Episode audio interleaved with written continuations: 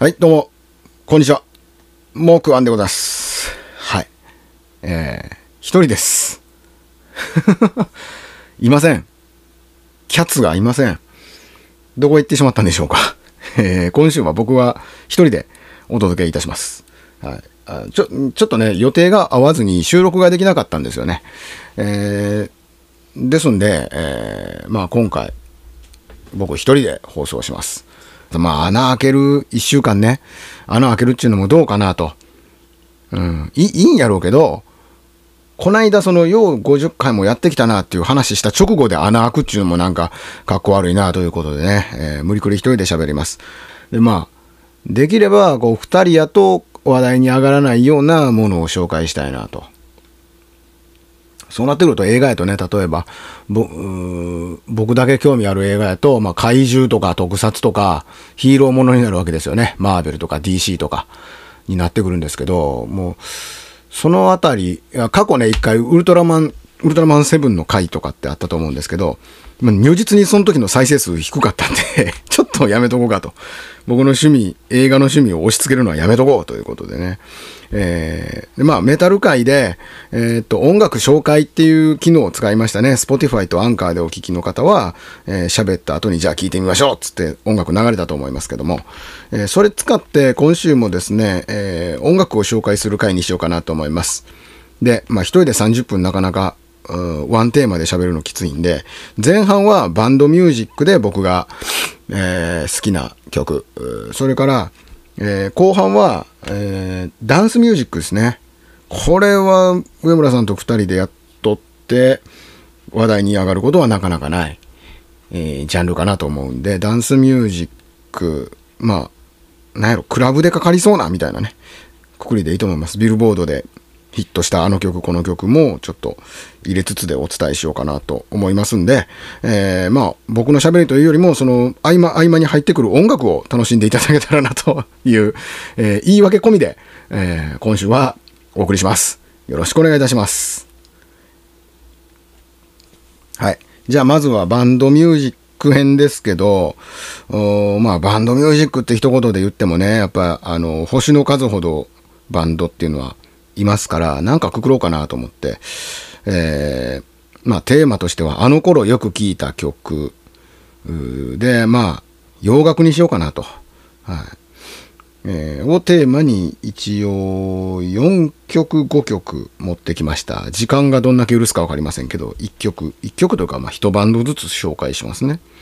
でまあ、えーとにかく僕が敬愛してたのはまずニルバーナなんですけど、あの、ニルバーナについての話っていうのは僕のお坊さんと一緒という仏教のチャンネルで ニルバーナ、カート・コバーンの人生について解説みたいな、語るみたいなことしてるんで、えーもうニルバーナはええやろうと。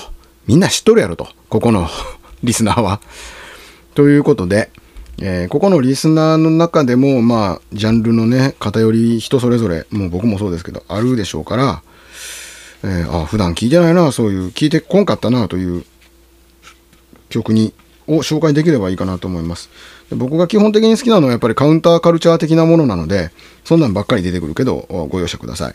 まず、えっと、一組目は、大御所からいきましょうね。ピクシーズですね。えーニルバーナのカート・コバーンが憧れていたバンドということで、えーという触れ込みで僕も出会いました。あ、あのカート・コバが好きなバンドやったんやっていうんでね、CD 買いましたけどね。えーちなみにうちにはピクシーズのあのドリトルというアルバムがね、何枚かありますね。何年かに一回、あ、なくしたって言って買い足してるっていうね、この証拠なんでしょうけど。今手元には紙、紙ジャケのなんか再販したシリーズのやつを持ってきましたけど、えーっと、その中でもやっぱぱり好きなのは、えー好きなのはテイムなんですけど、テイム聞かしてもね、なんかあんまり良さ伝わんないと思うんで、とりあえずキャッチーなやつにしましょうかね。みんなが聞いて、あーって言うてもらえるようなキャッチーなやつにしましょう。えー、どっちにしようかな。まあ、キャッチー、ポップというとこで、らしくはないんですけどね、ピクシーズらしくはないんですけど、ウェイブ・オブ・ミューティレーションね、ちょっと聞いてもらいましょうか。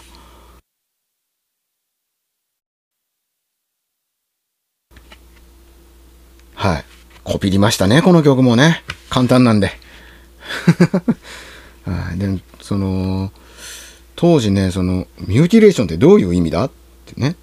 うん。あの、僕が知ってる mutilation っていう単語は、あの、UFO に牛さんとかがさらわれてですね、こうなんか血抜かれるやつね。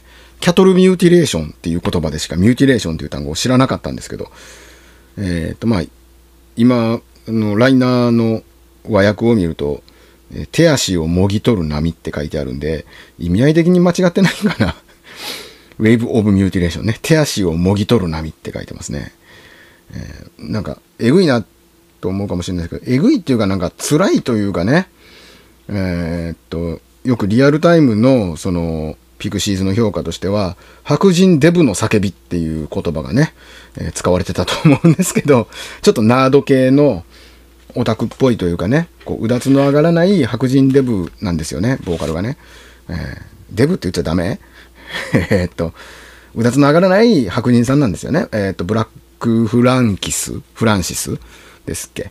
うん。まあ、で、その人が、こう、格好をつけずに歌うっていうのがね、いいというか、あえて格好つけない系のバンドですよね。こう、ルードな演奏になんか、うわぎゃーって叫ぶ感じのボーカルで、まあ、This is Alternative って感じなんですけど、あの、そこに、あの、惹かれたというかね、まあ、何を隠そう私も引きこもってましたからね。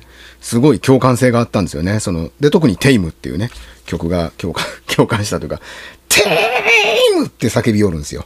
めちゃくちゃかっこ悪いんですよ。だからかっこ悪いがかっこいい。かっこいいがかっこ悪いっていう、あの宗教で生きてたんで、僕、その仏教入る前ね。えーえーですんで、非常にこの、なんていうんかな。気分が乗って聴けてたというか、一緒に叫んでたって感じですね、ブラック・フランキスとね。えーまあそういうバンドです。で、まあ、後にね、ニルバーナに影響を与えたりとか、オルタナティブと呼ばれた、オルタナティブロックっていう潮流があってね、そこで一番輝いたバンドがピクシーズかなと僕は思います。えーグランジとかね、後にグランジっつって、ニルバーナとか、あと、何やっけ、サウンドガーデンとか、とかですかね。なんか、マッドハニーもグランジに入るんかなわかんないですけど。えーまあ、その前夜に、世に出てきたバンドっていうことで、グランジというよりも本当にオルタナティブ、カウンターカルチャー、弱者の叫びみたいな感じで大好きです。今でも聴きますね、これね。はい。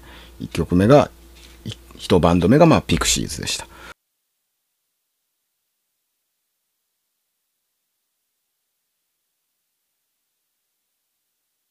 はい、そして次、えー、とやっぱ自分がよく聴いてたバンド青春時代にリアタイで聴いてたバンドということで、えーザ・ハイブスをあげましょうかね。ハイブスにしようか。うん、ハイブス。はい。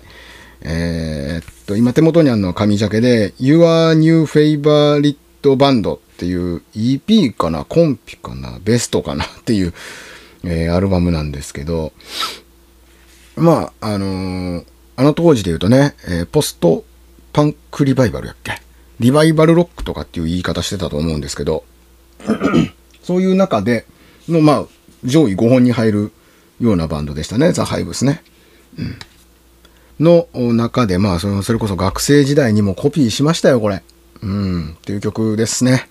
えー、メインオフェンダーですね。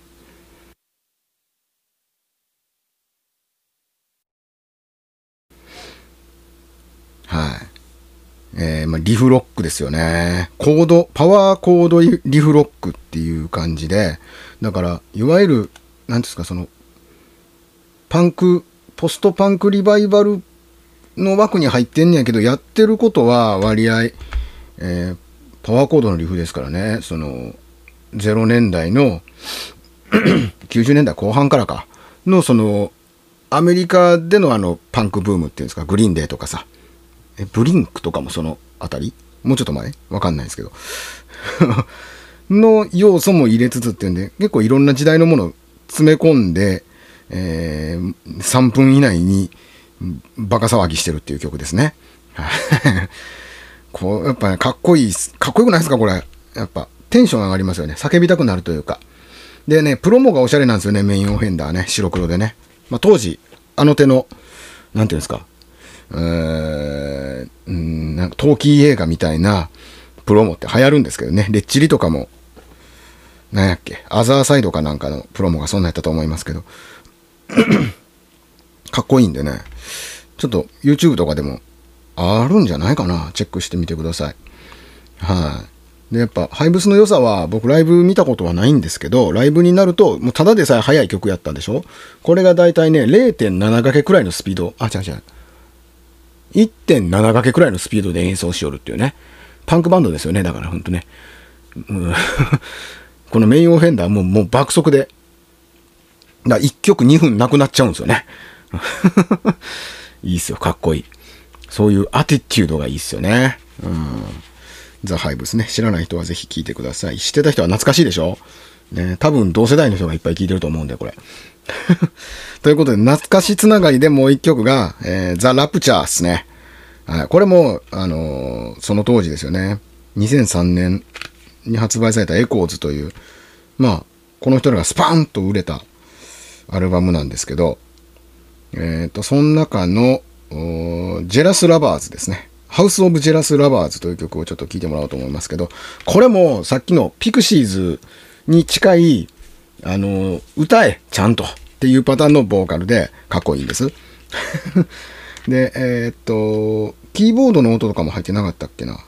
保音とかもね、確か、このメンバーの中で吹けるやつがいたりとかして、結構好き勝手にやってる感じで、えー、っと、方程式でいくと最近のバンドでいくと、日本で言うと苦味17歳とか、ああいう奔放さなのかなっていう感じなんですが、ただやっぱりそこはね、あの、これどこのバンドやっけ？これも UK かな？アメリカか。アメリカっすね。アメリカのバンドなんですけど、やっぱあの、UK アメリカのね、カウンターカルチャーのバンドって基本怒ってますよね。やっぱり。だから、ずっとどこかに怒りみたいな憤りみたいなものがずっと見え隠れする感じのバンドで、そういうバンドばっかり聴いてたんですよね。僕もずっと怒ってたんでしょうね。うん。はい。まあ、ななんていうんですか、こう、社会へのコンプレックスみたいなものがね、えー、もう漏れちゃうみたいな。おもらし系、社会への怒り、おもらし系バンドということで、まあ、ラプチャーっていう単語がね、なかなか、パンチ聞いててお坊さんがこれ発音していいんですかっていう意味ではあるんやけど、まあそんなバンドのハウス・オブ・ジェラス・ラバーズちょっと聞いてください。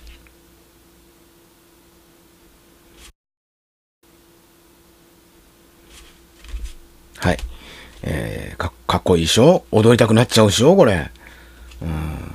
日々こういう感情で生きてたし、生きてます。僕今たまたま田舎でこう、忍者、忍者な生活をしてるから、あんまり出てこないですけど、えー、また都会とかに住む機会があるとね、もう完全にこっちの性格になっちゃうんで、ハイブスとか、このさっき挙げた3つみたいなね、ピクシーズ、ハイブス、ラプチャーみたいな気分になっちゃうんで、もう多分僕街出ない方がいいと思うんですよね。多分犯罪を犯すと思うんでね。はい。えー、仏さんに出会えてよかったですよ。忍者になれてよかったって感じですね。はい。あ、もう結構、喋りだけで15分いってるな。ちょっとバンド系、これ最後にします。で、えー、っと、これは2017年に、えー、ユニバーサルからプレスされてますけど、えー、っと、イギリスの女の子4人バンドですね。ザ・ビッグムーンです。え、っと、ひたすら押してるんですけど、なかなか売れてくれないというか、コロナなんであれやけど、日本けえへんかなってずっと思ってたんですけど、フェスとかに行けないんでね、やっぱり7月8月はもう予定なんかそんな開けれないんで、あれだったんですけど、もう多分見ることないんだろうなっていうバンドですね セカンドアルバムがね、去年の頭、ん ?2019 年かな ?20 年かな？なんかそのあたりにセカンドアルバムが出て、そっちはね、結構今っぽくというか、その 80s ブームの中でもっと遡ったれっていう感じで、70年代中盤くらいのカントリー的要素、カントリーポップ的な要素っていうかな。入れて、なんか、聴きやすいというか、こじんまり収まった曲にな、曲ばっかりになってるんですけど、今僕が挙げるザ・ビッグムーンのメジャーファーストアルバムの Love in the Fourth Dimension っていうのはすげえ荒削りっすね。はい。あのピクシーズ聴いてよーっと思った人は多分このザ・ビッグムーンもみんな全員好きだと思います。はい。女の子4人なんですけど、なんかこう、例えば、曲のメロディー、コード進行、あとまあギターもそんなに難しいことは弾かないんですけど、その、音選びっていうんかな、メロディーライライティング？なんていうメイキングっていうのが非常にセンスの塊なんですよね。で、セカンドよりもそれはこのこっちのファースト、ザ、なんやっけ、 Love in the Fourth Dimension の方が結構顕著に出ててですね、えー、全体的に暗い。はい。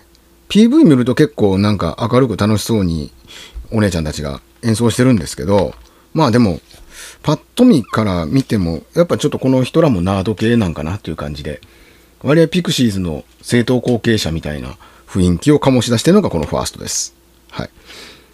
えー、っと、その中、結構鳴り物入りでね、向こうではデビューして、多分向こうでは全然今ビッグバンドなんですけど、あんまり日本で売れてくれないなっていうパターンなんですけどね。これどれを紹介しようかな。いい曲だらけなんですよね、これね。また2曲悩んでんですけど、 Pull the Other One っていう曲と、 Formidable っていう曲があってですね、えー、一般受けするのは Pull the Other One かな。うん。あの、ちなみにどっちも聴いて、っていうかもう、アルバム丸々聴いてください。この バンド。えー、どうしよう。えー、じゃあ、 Pull the Other One を聴いてもらいましょう。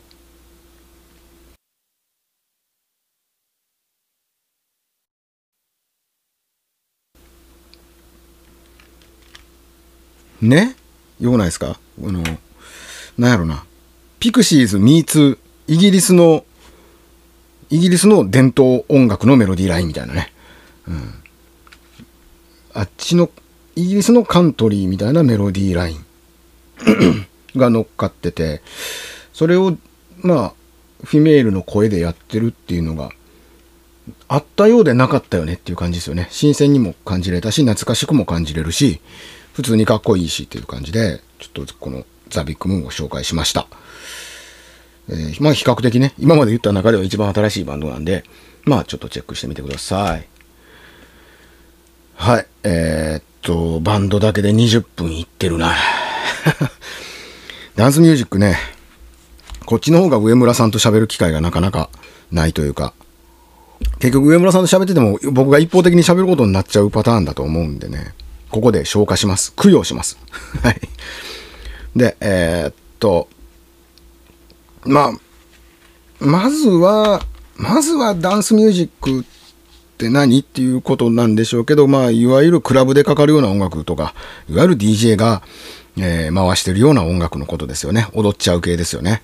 えー、っと、原点に立ち返るとお薬とか、で、お酒でベロンベロンとかっていう中で、えー、まあ、地下ですよ、当時のクラブだとね、80年代半ば後期くらいだとね、地下に潜って、えー、昼間の社会ではのけ者にされてる若者とか、マイノリティとかがこう集まってどんちゃん騒ぎみたいな感じですよ。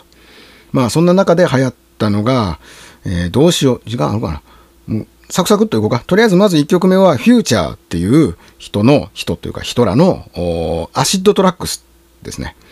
えー、っと、ローランドっていう会社から出てる、えー、まあ、いわゆる八百屋とかって言われてるようなね、リズムマシン、それから、え、っと、TB303、ベースラインを打ち込む、それもまた、あの、筐体があるね。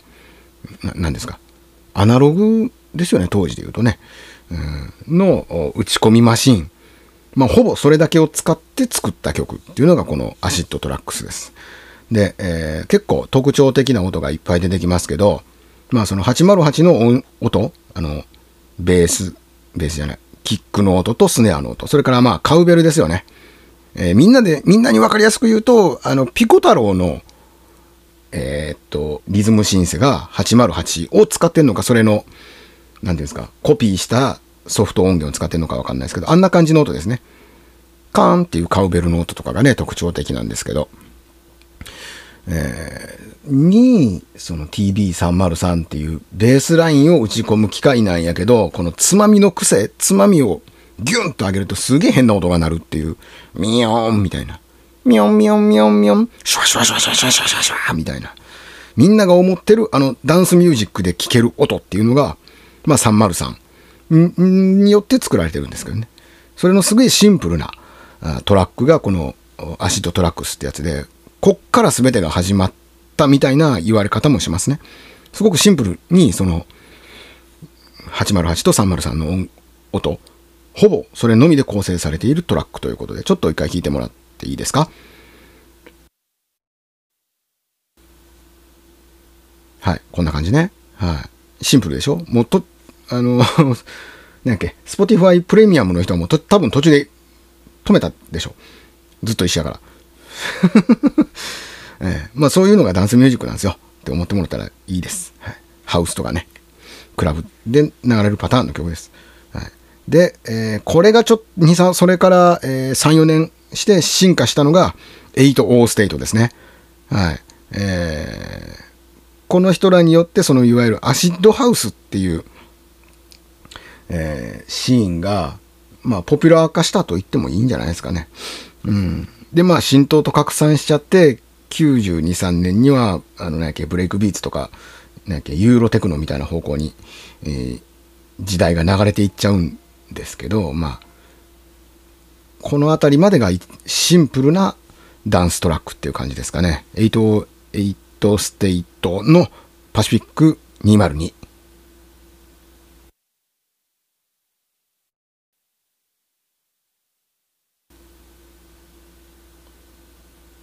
はい。えー、っと、原曲がね、ちょっと Spotify になくて、一番近い年代のリミックスをちょっと聞いてもらいました。はい。この808ステイトさんね、パシフィックっていう曲がすげえ売れたし、好きなのかしてね、もう何十回とリミックスしてるんですけど、まあ、スポティファイ覗いてみてもらったらわかると思いますけどね、パシフィックだらけです。ラインナップが。はい。まあ、よかったらチェックしてみてください。はい。えっ、ー、と、この2つがね、まあ、いわゆる教科書的なやつですね。アシッドハウス。えー、ハウスミュージック。言うと、まあ、この2つが、まあ、そうですね、一番オーセンティックみたいな、伝統的なみたいな2曲になると思います。で、えー、まあ、個人的趣味としては、そうっすね。えー、デラーノ・スミスっていう人を挙げたいと思いますね。えっと、もうこの人も DJ でしょうね。アーティストというより DJ で紹介される方が多いでしょうね。デラーノ・スミスさんのですね、えっ、と、サンライズっていう EP があるんですけど、えー、それの1曲目の Something for Myself っていう曲なんですけどね、これむちゃくちゃかっこいいですね。うん。かっこいいです。808ステートのパシフィックみたいにちょっとキャッチーさみたいなものはないですけど、まあ、硬派な感じっていうんですかね。うん、クラブとかでかかれば、僕はテンション上がるかなっていう感じの曲ですね。はい。Something for Myself。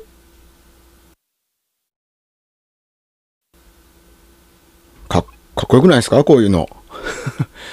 えー、なんか、えー、まあ一時期、その、まあバンドみたいなものを諦めた後の5年くらいは、バンドミュージックって聴けなかったんですよね。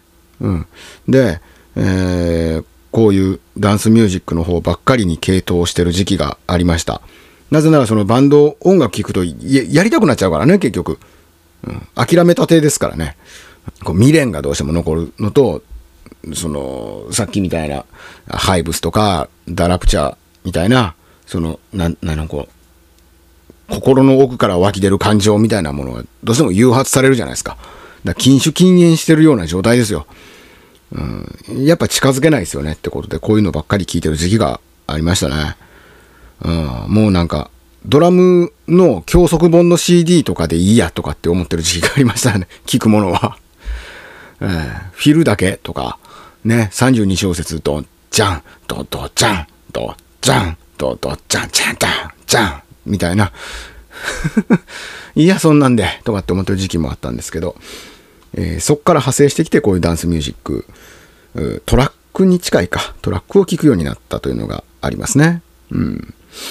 で、えー、そっからこう回復時期を経て、また今は普通にバンドの音楽、もうさすがに10年経ったらもう離れすぎてるんで、もうできへんなっていうのは分かってますからね。うん、あの、鑑賞するという立場で、うん、諦めついたというかね、うん、聞くように慣れたので、えー前半、バンドミュージック、あの頃よく聞いたみたいなものも、紹介できるまでに、こう、リハビリがね、完了したみたいな感じですよ。はい。えー、と、まあ、じゃあ、最後にまたちょっと1、2曲だけ紹介しますが、えーっと、結局バンドサウンドとこういうダンスミュージックとかをなんかごちゃ混ぜで聴いていくうちに結局ビルボードのヒットチャートに上がってくるような曲やっぱりかっこいいねっていうその、なんていうんですか、えーフェイ、 famous？famous？ポピュラーか。ポピュラーな音楽もやっぱりいいじゃねえかっていう原点回帰をしたのが2、3年前、3年前くらいですか。で、そこで、えーっと、一大ムーブメントが来るんですけど、まあ、その頃のね、ビルボードのヒットチャートってもうほとんどラップだったんですよね。ラップかジャスティン・ビーバーのレーベル周りかみたいな。大雑把に言うと。はい。その中で、えーラップでもなく、ジャスティン・ビーバー周りでもないという感じで、頑張ってはったんが、まあ、ウィークエンドですね。ザ・ウィークエンドか。はい。で、この人が、去年か？2020年の1月、ん ?2 月か？ちょっと覚えてない。2月3月だと思うんですけど、ちょうどコロナがどうのこうのって世界中がなる直前に出したのがですね、これは、あのーくしくもアフターアワーズというアルバムでして、で、これが、あの、80s っぽい。うん。だから、80s っていうのは、何ですか、こう、シンセ、派手なシンセがバキバキ決まってるみたいな、で、えースネアがすげえリバーブかかってるみたいな感じですよね。うん。の曲で、まあ、80s リバイバルっていうのがずっとあったみたいなんですけど、それを、を取り入れたアルバムで、やっとドカンと売れた作品なんじゃないかな、アフターワーズって。うん。で、やっぱ、あの、かっこよかったんでずっと聞いてました、去年のね、前半。その、おーザ・ウィークエンドのアフターアワーズから、やっぱりみんなが一番聞いたことあるのはこれでしょうね。ブラインド・ライト。ブライディング・ライトか。ね、聞いたことあるでしょ？なんか CM とかでも流れてましたもんね。うん。もう、だこの曲が2020年のテーマソングなのかなって僕は思ってたんですけど、グラミー取らない、取れない、欠席するとかって言ったりとか、なんか、いろいろその、あるんでしょうね、向こうでもやっぱり、レーベルごとの、なんか、いざこざみたいなのがあるんかなんか知らんけど、えー、まさかのグラミー取れないっていうね、えー、めちゃくちゃ話題になりましたけど、え、ウィークエンドじゃないのっていうのね。すげえ話題になりましたけどね、結局取ったんビヨンセかなんかでしたもんね。嘘やろっていう感じだったんですが、まあ、そうやって、あの、こう、ちょっと、カウンター側にいてくれるナンバーワンシンガーみたいなんてね、やっぱりちょっと惹かれちゃいますね。ということで、ザ・ウィークエンドね、紹介しました。そして最後が、まこれ、もうウィークエンドと同じくらい去年むちゃくちゃ聞いたのが、えっと、デュアリパって人ですね。えっと、イギリスの人やけど、まあ、US で活躍してる、なんていうんですか、ディーバ系みたいなね、歌姫系みたいな人なんですけど、あの、まずこの人、なりがかっこいいんですよね。はい。あのワンダーウーマンのガルガドットとかに似てる、ああいうオリエンタル、オリエンタルの血が多分入ってると思うんですけど、うん、まずこうかっこいい、なりたいと思わせる感じ。あの僕の中の感覚でいくと、ジョジョ第6部のジョリーンっぽい魅力ですね。こんなかっこいい女の人になってみたいもんやなっていう感じの人なんですけど。で、まあ、かつ歌もうまいし。で、この人が、えー去年、一昨年はこれは2019年の秋に出したアルバムが、えーっと、何やっけ、フューチャーノスタルジア、フュ、フォーチュンいや、違う、フューチャーやな。フューチャーノスタルジアっていうアルバムがあって、これももうがっつり 80s やってる曲、曲ばっかりなんですけど、えーこれも非常にかっこいい。で、あのほら、な、誰やっけ？ドナサマーじゃないわ。あのにゃにゃにゃヒーローって曲あるじゃないですか。あ日本、日本語でもなんか、翻訳されて、なんかのドラマで使われてた曲。スクールウォーズかなんかの。あ違うっけな。あれの原曲っぽい曲があったりとかして、結構こう、今総括の時期なんかなって感じですよね。80s の曲調で、えーその 90s のダンスミュージックっぽい音色使いつつ、まあ今の音楽、えーミレニアム以降の方程式で曲作るみたいなのが流行ってるというか、総括されてる感じがしますけどね。まあこのデュアリパの曲最後紹介して終わりましょうかね。まあ今二つなら悩んでるのが、一つは Don't Start Now っていう曲で、えーとまあそのフューチャーノスタルジアの、まあ看板曲みたいな感じだと思うんですけどね。と、あともう一個はあのダベイビーとやってるレビテイティングっていう曲の、まあ、ダベイビーフューチャリングバージョンと、まあ、悩んでるんですけど、えー、ドントスタートナウにしときましょうか。はい。ドントスタートナウ聞いてください。はい。で、これはね、さっきも言ったように、その、あの、容姿がかっこいいんですよ。かっこいい人なんで、ぜひ YouTube でオフィシャルで、えー、っと、MV が流れてます、流せますんで、そっちもちょっと見てもらったらいいと思いますけど、むっちゃかっこいいですね。はい、こんな女の人になりたいですよ。うん。かっこいい。ってずっと思ってたら、やっぱりそういう人気なんですね。あのいわゆる二丁目界隈でまたすげえ人気だと。レディー・ガガ以来の、みたいな、えー、そういう人気があるみたいですね。なんか、僕、ちょっとそういうセンスがあるんかな？そっち寄りの、まあ、なりたいって言うてるぐらいやからね、多分同じ感情で多分その人も聞いてるんでしょうけども。かっこいいね、という感じで、えー、ぜひ聞いてください。はい。まあ、こんなとこでしょうかね。もう、30分。音楽もフルで聴いてる人は1時間以上聴いてることになります。ここいらで、えー、おさらばということにしたいと思います。えー、まあ、なんじゃかんじゃ30分喋り切りましたな。面白かったかどうかは別として、30分喋った。うん。そのことを、えー、褒めてください。えっと、来週は、ちゃんと、2人でできるように工面したいと思いますし、赤なんだら、えー、次は上村さんのソロにしてもらいましょうか。えーにしてもらおうかなと思うしそれでも上村さんのスケジュールが立たんかったら僕一人で来週は、えー、また2人では喋らない企画をなんかしたいと思いますけど。分かりませんが、えー、まあまあまあまあまあ来週からは2人でまたできるようにしたいと思うんで、えー、ご視聴よろしくお願いいたします。ということで今週は、えー、私、えー、お坊さんサイドの 一人語りでございました。えー、以上。締め方わからん一人では、うん、こんな感じですわ。はい。ほなさよなら。また動き出した